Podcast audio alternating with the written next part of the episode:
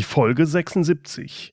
Wie gelingt eine wirksame Kooperation an der Führungsspitze? Darüber spreche ich heute mit Olaf Hinz. Willkommen zum Podcast Führung auf den Punkt gebracht. Inspiration, Tipps und Impulse für Führungskräfte, Manager und Unternehmer.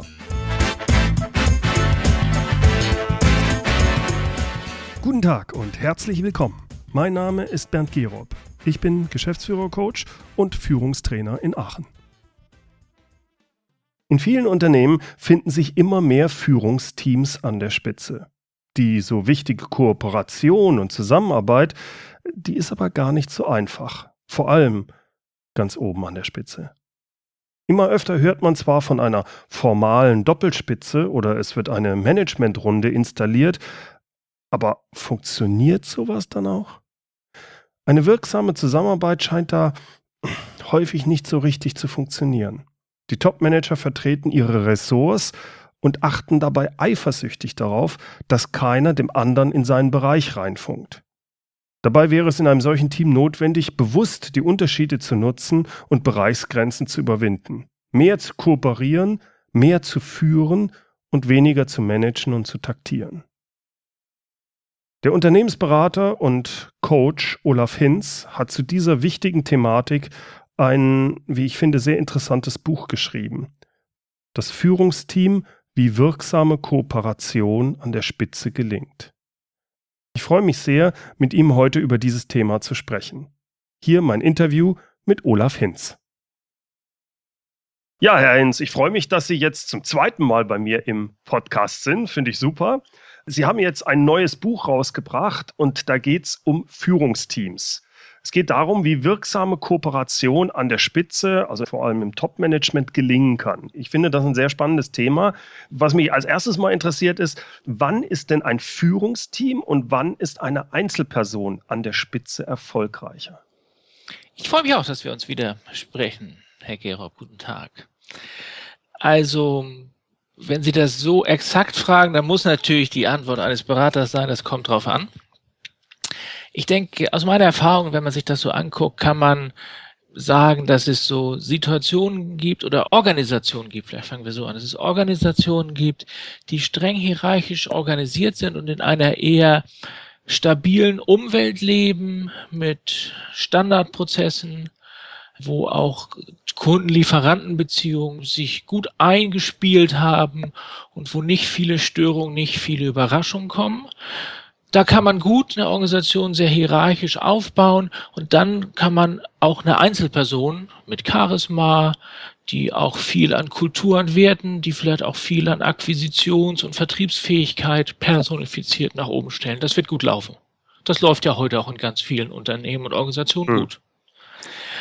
Wenn das nicht so ist, das heißt, wenn ich eher in einer Welt bin, wo Trends sich verändern oder sogar brechen, wo Unvorhersehbarkeit, Ungewissheit zunimmt, wo Dynamik in Märkten, in Kundenlieferantenbeziehungen oder sogar in meinem Unternehmen selber groß ist, wo ich also die Beobachtungsfähigkeit der Führung nach innen und nach außen verbessern muss, schulen muss, wo ich Unterschiede besser wahrnehmen muss, wo eben das, was gestern gut funktioniert hat, morgen nicht unbedingt gleich wieder gut funktionieren muss, wo die Prognose eben schwierig ist. Da glaube ich, ist die Zeit gekommen, wo man Führung auf mehrere Schultern verteilen sollte. Mhm, mhm, okay. Jetzt ist das natürlich so eine Sache, gerade am, wenn man da weiter oben ist. Ich habe häufig schon erlebt, dass dann zwar gesagt wird, in solchen Führungsteams man kooperiert, aber eigentlich wirkt es wie eine Pseudokooperation. Im Endeffekt ist doch, kämpft jeder wieder mit seinen eigenen Bandagen und es geht um, um die eigene Person. Woran erkennen denn Außenstehende und woran erkennt das Team selbst, dass eigentlich nicht wirklich kooperiert wird, dass es eine Pseudokooperation ist und dass sich eigentlich was ändern muss? Also das, was Sie beschreiben, ist ja auch oft das, was in ich vorfinde, wenn ich von Führungsteams oder ich nenne sie dann auch Managementrunden angefragt werde. Mhm. Das ist dann eine Gruppe also die verstehen sich auch durchaus als Gruppe, an der Spitze eines Bereiches, eines Unternehmensteils oder sogar eines ganzen Unternehmens, die aber eher sich darum kümmern, dass sie ihre verschiedenen Fachdisziplinen, die sie vertreten oder die verschiedenen Silos, die sie vertreten, gut zur Geltung kommen und diese Silos auch beschützen. Ein Beispiel, mhm. also die klassische Unternehmensführung, die nach dem C-Prinzip organisiert ist, CEO, CFO, COO und was wir uns alles ja. da haben, das ist im Grunde ganz oft eine Gruppe von Leuten, die dafür da sind, ihre Fachdisziplin im Spitzengremium zu vertreten und wo Kooperation dann eben Pseudo-Kooperation ist, nämlich sich so auswirkt, dass so Deals gemacht werden, die heißen, hier kommt meine Vorlage aus meinem Finanzbereich. Da fragst du aus deinem Operations Produktionsbereich bitte nicht nach, dann stimmst du meiner zu und dann kommst du mit deiner Vorlage aus deinem Operations Produktions IT Bereich und da frage ich nicht nach. Mhm. Und das ist dann einfach nur, dann sieht es zwar so aus, als ob man oben zusammen alles entscheiden würde, aber im Grunde wird Hierarchie durchgehalten und man hat so rühr mich nicht an Kooperation ja, und ja, auch Verabschiedung. Politisch, politisch taktieren dann. Ja, also das ist ja durchaus oft sinnvoll. Also es macht ja auch keinen Sinn, dass sich die oberste Heeresleitung äh, versucht, in alle Fachfragen einzumischen. Mhm. Ähm, also ich will das jetzt nicht gleich verurteilen und das funktioniert in vielen Unternehmen ja auch gut. Trotzdem gibt's ja dann eine nach außen, und das hatten Sie ja gefragt, eine nach außen wirkende gemeinsame Verantwortung. Das sieht dann so mhm. aus, als ob alle vier, fünf, sechs, sieben, acht ich glaube, dass bei der Deutschen Bank man nicht mehr vom Führungsteam. Also wenn man so zwei Hände voll hat um den Tisch, dann wissen wir ja aus Team- und Gruppendynamik, dass das kaum noch Kooperation sein kann. Aber das, glaube ich, war ja nicht Ihre Frage. Also wenn da so mhm. zwei, vier, sechs Leute sitzen und nach außen hin zumindest den Eindruck erwecken, sie würden das gemeinsam entscheiden, gemeinsam tragen und da gäbe es sowas wie ein Commitment, dann hat das ja durchaus eine Wirkung. Mhm, mh. Was ich nur sage, ist die inhaltliche Qualität dieser Pseudokooperation ist immer ja. noch so wie in der Hierarchie. Inhaltlich hat sich nichts verändert. Die arbeiten also an den Themen nicht gemeinsam. Es sieht aber zumindest nach außen schon mal so aus. Und dieser ja. politische Effekt, den Sie da schildern, der ist ja manchmal ganz hilfreich. In Krisensituationen sieht man, die stehen zusammen, die zeigen eine Richtung, es gibt mhm. so eine Guidance. Unter, darunter werden latente Konflikte befriedet, weil von oben das Zeichen ist, wir wollen das aber gemeinsam. Das würde ich nicht, sagen wir, nicht, nicht ganz nach unten reden. Mhm. Nur, mhm. wenn die sechs, ich sage ja, wenn die sechs schon zusammensitzen, mehrmals die Woche am Tisch, dann können sie doch auch die gemeinsame Intelligenz nutzen. Und das ist dann deutlich mehr als diese Art von Kooperation, die ich gerade gezeigt habe. Mhm. Da, das wäre dann der Weg, wie man von der Managementrunde zum Führungsteam kommen würde. Okay, dann gehen wir direkt nochmal rein. Was würde denn dann ein wirklich effektives Führungsteam ausmachen im Vergleich zu so einer typischen Managementrunde? Also ich sehe, und das schilder ich ja auch im Buch ein bisschen ausführlicher, als wir das hier besprechen können, ich sehe sechs Schritte, die ich auch schon mit dem mhm. einen oder anderen Teamgruppe durchgeführt habe. Das erste ist, dass sich Führungsteams tatsächlich auf Führung konzentrieren und nicht auf Management. Also da nutze ich die ganz alte Unterscheidung, die ja auch viele kennen und gelernt haben, der Unterschied zwischen Führung und Management, das heißt, ähm, do the right things and do things right. Und ich möchte eben, dass Führungsteams sich darauf zu konzentrieren, auf die Strategieebene, auf die Ebene, wie das Unternehmen Kunden-Lieferantenbeziehungen insgesamt gestaltet, wie das Unternehmen sich aufstellt, welche Instrumente, Visionen und Unternehmenspolitiken das Unternehmen hat. Das ist die hm. gemeinsame Arbeit des Führungsteams. Darunter kommt natürlich eine Instrumentenebene, wie setzt man sowas durch? Zielvereinbarung, Planungsprozesse etc. Und darunter kommt dann die klassische Management-Ebene der mittleren und äh, primären Führungskräfte, also von Teamleiter bis zu Gruppenabteilungsleiter, wie auch mhm. immer das dann heißt, oder Vice President sowieso, die dann das Tagesgeschäft managen, durchsetzen und da zum Beispiel Exzellenz von Produkt und Prozessen garantieren. Und dadurch, dass Führungsteams steigen eben nicht mehr so oft in den Maschinenraum hinab. Das ist das Allerwichtigste, wenn man die Gruppe an der Spitze dazu nutzen will, ein echtes Führungsteam zu werden und den neuen Herausforderungen zu begegnen. Punkt eins. Punkt zwei ist, äh, Planungsprozesse müssten sich verändern. Heute haben wir ja oft noch klassische Planwirtschaft von ja. Führungskräften. Da muss das durchgeführt werden, was gesagt wurde. Da wird im Oktober angefangen, den Jahres 2, 3, 5 Jahresplan zu machen und der muss dann auch hart durchgezogen werden, unterlegt mit den Instrumenten, Zielvereinbarungen, variable Vergütung, die wir alle kennen. Hm. wenn äh, Führungsteams, die ja mit Unsicherheit, mit Komplexität, mit Dynamik konfrontiert sind und da auch ihre Stärke haben, damit umzugehen, wenn Führungsteams sich mit Planung beschäftigen, kriegen Pläne eine neue Funktion. Sie sind nicht mehr dafür da, um sie sklavisch umzusetzen, sondern sie sind die Vorlage, auf der man diskutiert, Positionen bezieht und Alternativen und Szenarien entwickeln kann. Denn das ist das, was mhm. es in der neuen Welt von Ungewissheit und Komplexität braucht. Es braucht Szenarien und keine Planwirtschaft. Mhm. Dritter Punkt. Statt dieser Pseudokooperation, die wir eben schon diskutiert haben, vorzuführen, die ja durchaus einen Wert hat, aber eben nicht alle Kraft des Führungsteams nutzt, sind Führungsteams sehr konzentriert darauf, ihre Unterschiede zu nutzen. Denn es ist ja nicht nur ein Unterschied, ob einer den Fachbereich Finanzen oder den Fachbereich IT oder den Fachbereich Sales oder Operations vertritt, sondern mhm. es ist ja, es werden ja auch unterschiedliche vier, sechs, acht Personen da sitzen. Mhm. Unterschiedlichen Kompetenzen, also mein, das ist ja landläufig, was ich sage. Das ist ja sowieso spannend. Vieles von dem, was ich da mit Führungskräften mache, ist ja nicht in Anführungsstrichen revolutionär neu. Auch hier ist neu, hey, hier sind sechs gestandene, erfolgreiche Führungskräfte, die hm. fast immer nur den Teil miteinander nutzen und produktiv in Arbeit bringen, wenn sie gleicher Meinung sind, wenn sie schnellen Konsens haben, wenn das ohnehin klar ist, was getan werden muss.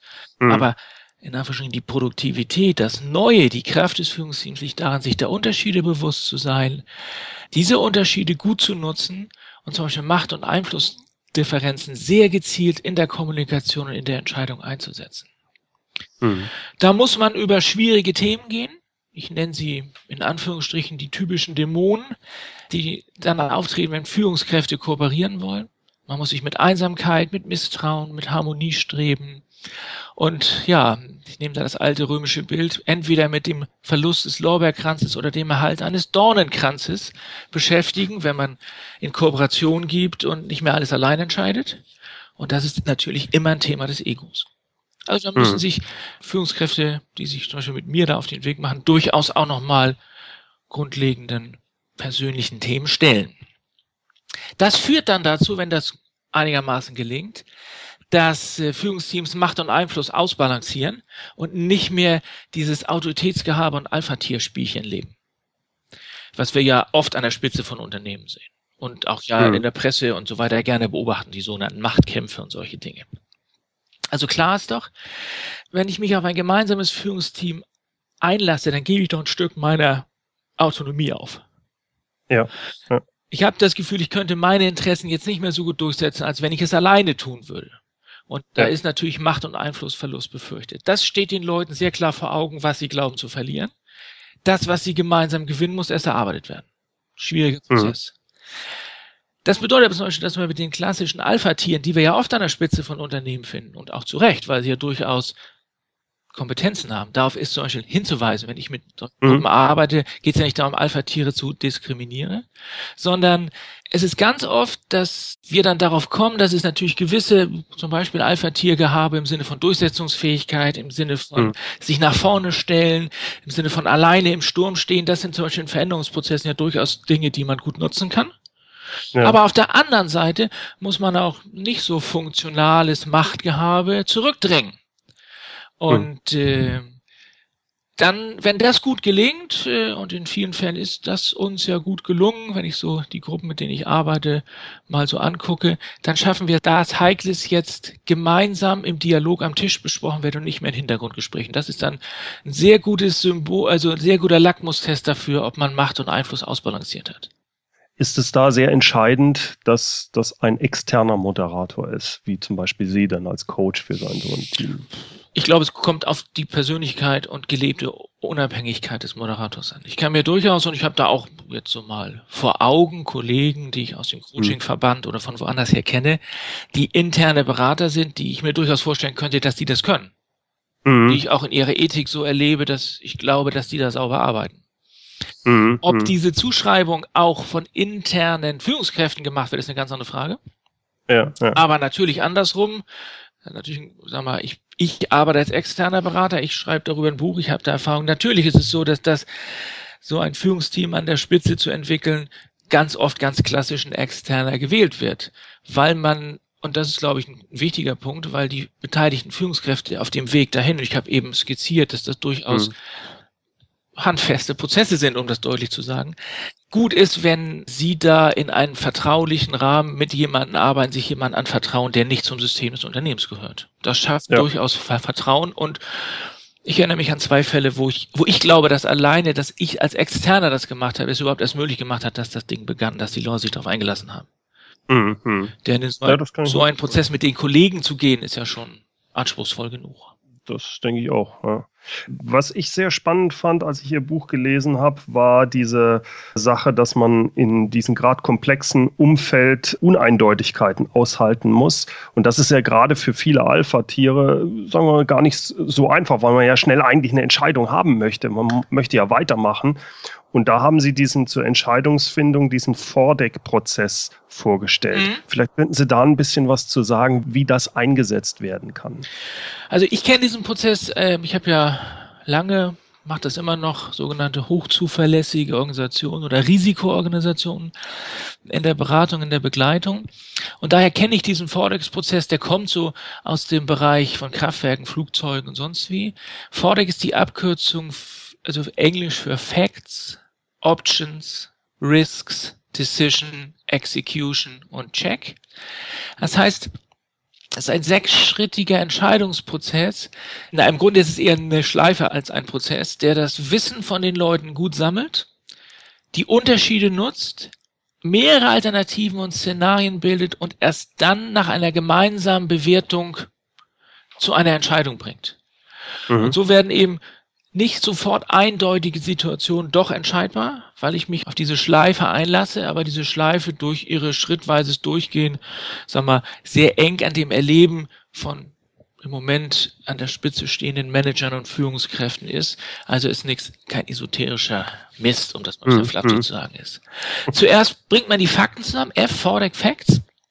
Und äh, da ist es ganz wichtig, dass äh, das nicht in einem 5 Minuten Brainstorming passiert, also nicht zu schnell eingeengt wird, sondern äh, ich mhm. versuche immer und weise darauf hin, dass man mehrere Prüfaufträge vergibt, dass man mehrere Fachabteilungen, Stabsabteilungen des Hauses, des Unternehmens dazu befragt und denen auch Zeit gibt, äh, die Dinge anzugucken und zu sagen, was ist aus eurer Sicht da drin, was passiert hier gerade? Schilder doch mal die Situation.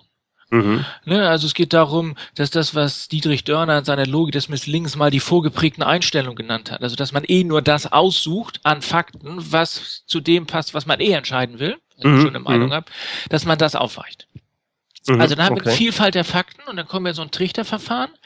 Dann kommen nämlich O, Vordeck, O, Options, wo dann alle Vorschläge, seien sie nun denkbar, sinnvoll, undenkbar, bescheuert, in Anführungsstrichen, in diesen Trichter getan werden und gemeinsam verdichtet werden zu verschiedenen Möglichkeiten. Also hier bin ich schon auf der Lösungsseite oder ist das noch die Seite, wo ich mir überlege, okay, das sind die Fakten, worauf basieren die Fakten? Ist es ein, eigentlich diese Modellbildung, wo ich sage, warum passiert das?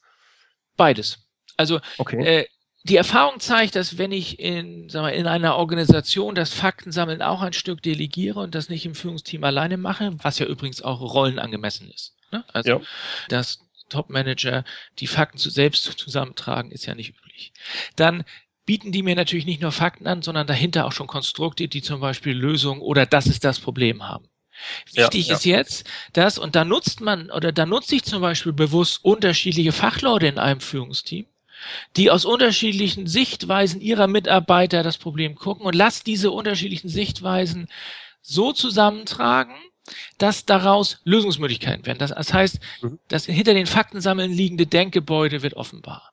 Aber wir versuchen, möglichst viele Vorschläge da zu haben und nicht Vorschläge nach einem Vortrag von zwei Minuten, als das klappt ja eh nicht, irreal. Von wem kommt denn das? Ach, von dem, das lassen wir mal sein. All das versuche ich in der Moderation zu pinnen und zu sagen, nein, und gerade diese undenkbaren Vorschläge oder so Themen wie, das haben wir ja noch nie gemacht, mhm. haben oft, sagen wir, einen guten Zugang. Was ich oft, mhm. wenn es dann schwierig ist an einem Unternehmen, was sehr eingefahren ist, um es so zu formulieren, dann nutze ich die Kopfstandmethode. Das heißt, ich frage dann zum Beispiel, na gut, was müssen wir jetzt tun, damit sich also nichts verändert an dem Problem? Welche Lösung haben Sie ja schon versucht, ohne dass Sie erfolgreich waren?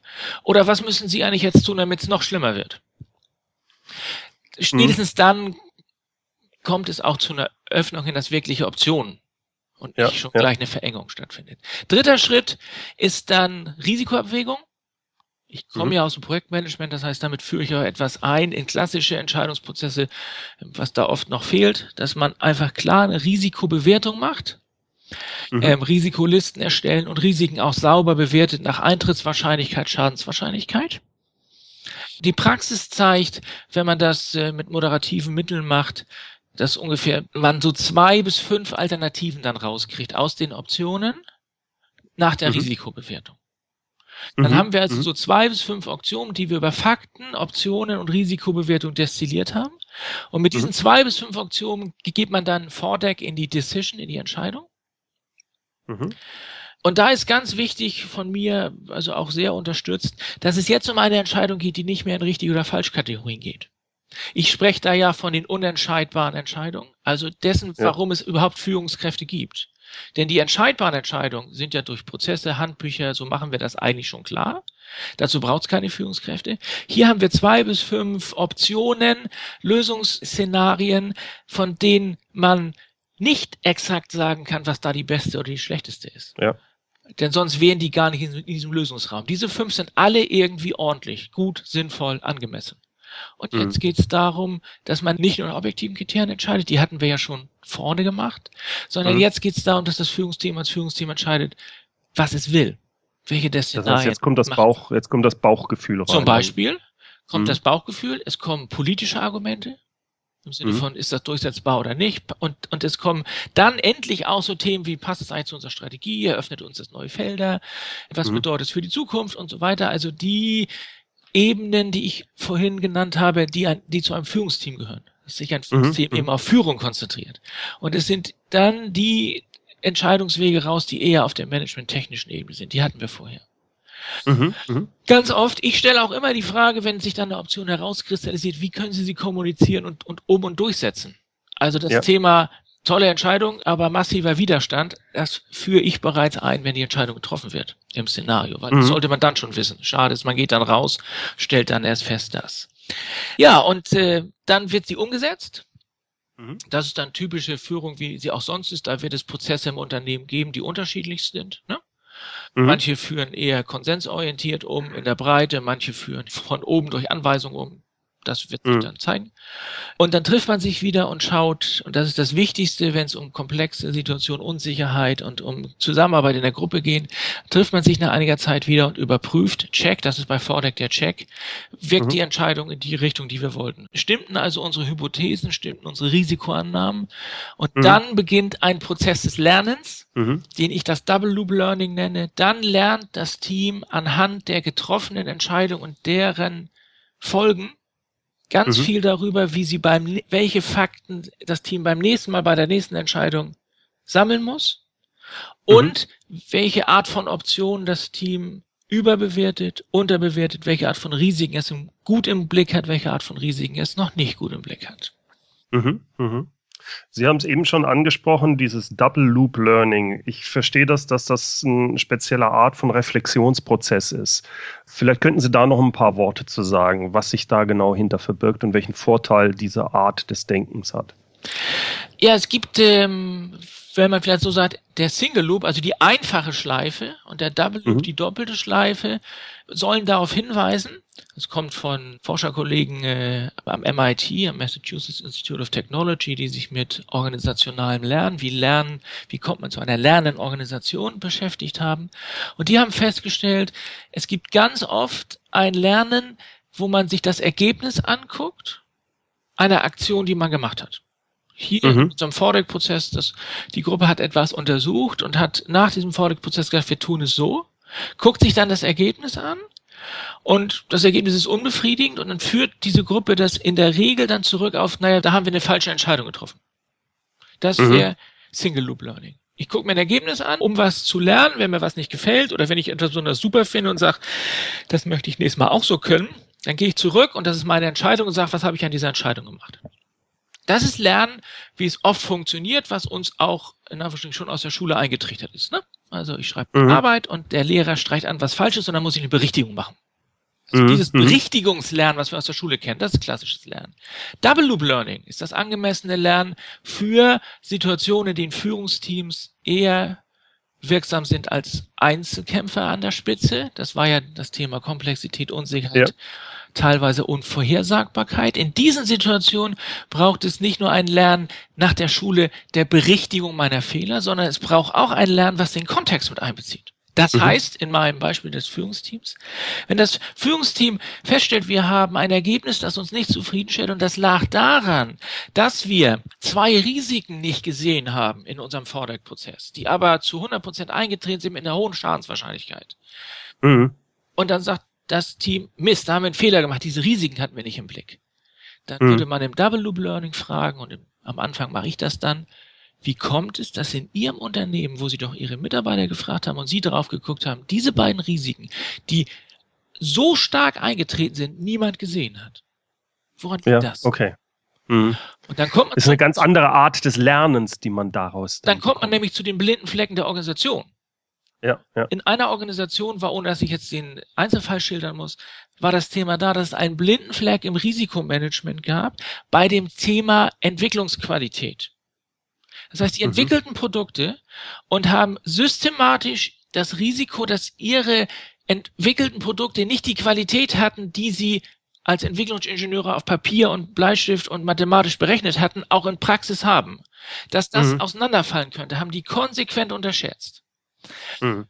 Warum war das so? weil das ein Unternehmen war, was im Wesentlichen in seiner Kultur und auch in den Menschen, die was zu sagen hatten, entwicklungsgetrieben war. Die waren von einer Bude zu einem, von einer Entwicklungsbude zum Unternehmen geworden. Das mhm. heißt, das war mhm. Verrat an den Grundlagen. Zu glauben, dass eine Entwicklung nicht funktioniert. ja, okay. Und das ist natürlich so ja. stark internalisiert worden in dieser Gruppe, dass einfach Risiken aus der Ecke formal aufgeschrieben wurden, aber im Grunde halt, das kommt bei uns sowieso nie vor. Wie wären wir denn, da ist mir auch gesagt worden, wie wären wir denn Weltmarktführer XY geworden, Herr Hinz, wenn wir das nicht könnten? Ja, wenn, ja. wenn natürlich mit so einem Glaubenssatz durch die Gegend geht, der wird natürlich da Risiken systematisch unterschätzen. Und da sind wir auch wieder bei Ihrer Frage von vorhin, Herr Gerob. Da war es, glaube ich, gut, dass ein Externer den Prozess begleitet hat. Ein Interner hätte diese Frage nie aufwerfen und dieses Thema nie ja. aufwerfen können. Das ist Double Loop Learning. Zu reflektieren, mhm. von welchen Strukturen und Rahmenbedingungen, von welchen Glaubenssätzen wird eigentlich all das, was wir tun, gesteuert. Und da können wir noch so einen guten Vordeck-Prozess haben. Habe ich mhm. eben dargestellt. Wenn ich die Risiken nicht sehen kann, dann ist egal, dass ich einen Prozess habe, der mich zwingt, Risiken aufzuschreiben. Ja, das verstehe ich. Abschließend würde mich interessieren, wenn jetzt so Führungsteams zuhören, was ist denn Ihr wichtigster Tipp für die, um erfolgreich zu sein, um wirksam zu sein, um das zu erkennen. Lust auf Unterschiede haben. Nicht, Lust auf, nicht diesen Konsens zu suchen oder nach außen auch zu verkaufen, der die Pseudokooperation ausmacht, sondern intern die Unterschiede, die es gibt und die auch jeder kennt, in einer guten Gruppendynamik produktiv zu nutzen, sich darauf einzulassen mhm. diese Unterschiede mal zu nutzen, auszuleben, zum Beispiel in so einem Vordeck-Prozess. Und dann kommt man nämlich auch zum Double Loop Learning. Nur wenn man, mhm. nur wenn man zulässt, dass, dass einer sagen kann, aber der Kaiser ist doch nackt. Mhm. Erst dann kommt die neue Erkenntnis. Und ich erlebe einfach viele Führungsteams, die aus nachvollziehbaren politischen Gründen Druck von außen, die Börse wertet uns ab und was wir da alles kennen. Ja. Weil in Deutschland wird ja nur Konsens geschätzt. Das sehen wir auch in der Politik oder so. Wenn man dann auf die Unterschiede geht, dann ist das schwierig, das muss man durchhalten. Aber da liegt die Produktivität für, jedenfalls, wenn es stimmt, dass die Zeiten unsicher werden. Und ich war neulich auf einem Kongress, da ist gesagt worden, Führung in Zukunft ist Segeln auf Sicht. Und wenn das so ist, wenn es keine berechenbare Sicherheit mehr gibt, dann wird man aus den Unterschieden kommen müssen als Führungsteam. Mhm. Da will ich gern viel zu tun und Leuten auch zeigen, wie man das durchhalten kann, dass das nicht schlimm ist, nur sich am Anfang ein bisschen komisch anfühlt. Also mir hat Ihr Buch, gerade was diese Sachen angeht, einige Augenöffner gegeben. Schön. Fand ich sehr schön, prima. Vielen Dank für das Gespräch. Gerne. Soweit mein Gespräch mit Olaf Hinz. Weitere Infos zu ihm und zu seinem neuen Buch Das Führungsteam, wie wirksame Kooperation an der Spitze gelingt, finden Sie in den Shownotes. Dort gibt es auch wie immer das transkribierte Interview.